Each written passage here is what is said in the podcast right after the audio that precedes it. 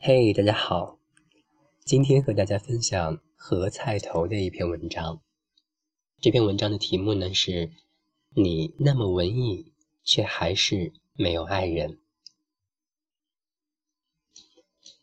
书籍、电影、音乐、旅行、摄影，这些东西可以很便当的让生命充盈起来。但是却无法帮你找到一个人一起过情人节。相反的，他们本身还可能是一种障碍，让你长期卡在一个人的世界里出不来。因为他们从本质上来说，只是在丰富你的个人感知，而感知越是丰富，人的情感也就越是细腻复杂。感知就像是在钥匙上开的槽，槽口越多。对应的锁，也就是越复杂，谁也不能轻易打开。一把新锁，哪怕落满了灰，它对世界也依然有所期待。这是命中注定那样的事情。因为既然可以领悟到世界上如此之多的美，也自然对什么是生活，自己应该如何存在，有着更为苛刻的标准。如果是在古代，一个人怀着这样的期待，如果又有那么一点智慧，多半会选择静默内省。尤其是在当他生活在一个并非公义的，也绝非道德的世界上时，沉默有助于内心世界的平衡。而在今天，这样的内在平衡并不存在。我们活在比较级里，世界是动态的。对于大多数人来说，静默内省缺乏明确的指向，少有人会在睡前问自己：“我是个好人吗？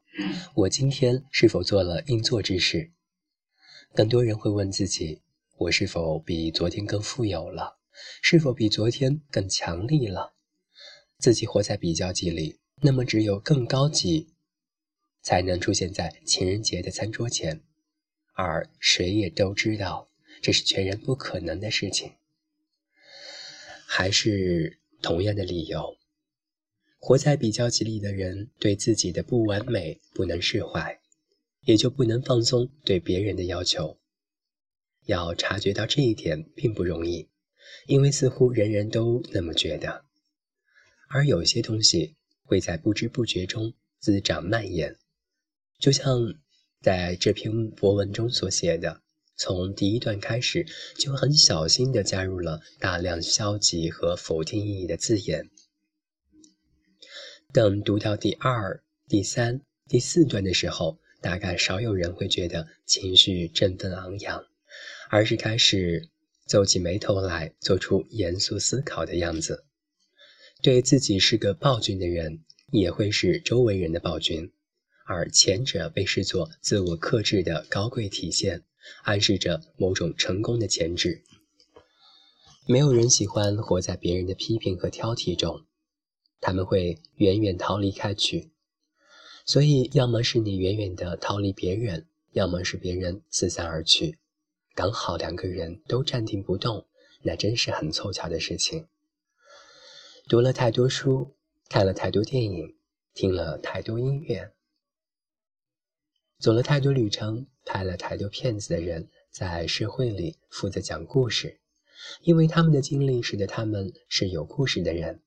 没有人会主动否定自己，因此在这些动人的故事里反复言说：感性是好的，复杂细腻的内心是值得推崇和赞美的。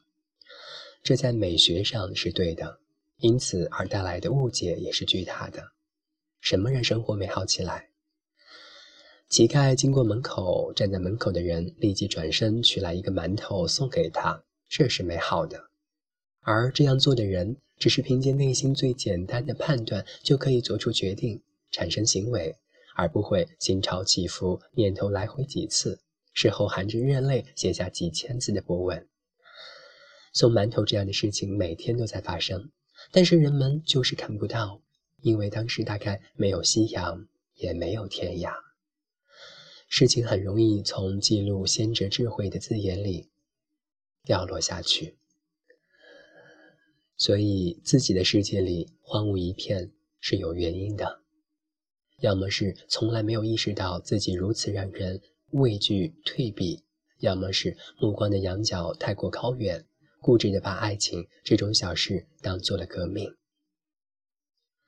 而幸福纷纷扬扬，琐碎微小，只有迎着微光低下头，才能察觉。好了，这就是何菜头写的这篇博文。你那么文艺，却还是没有爱人。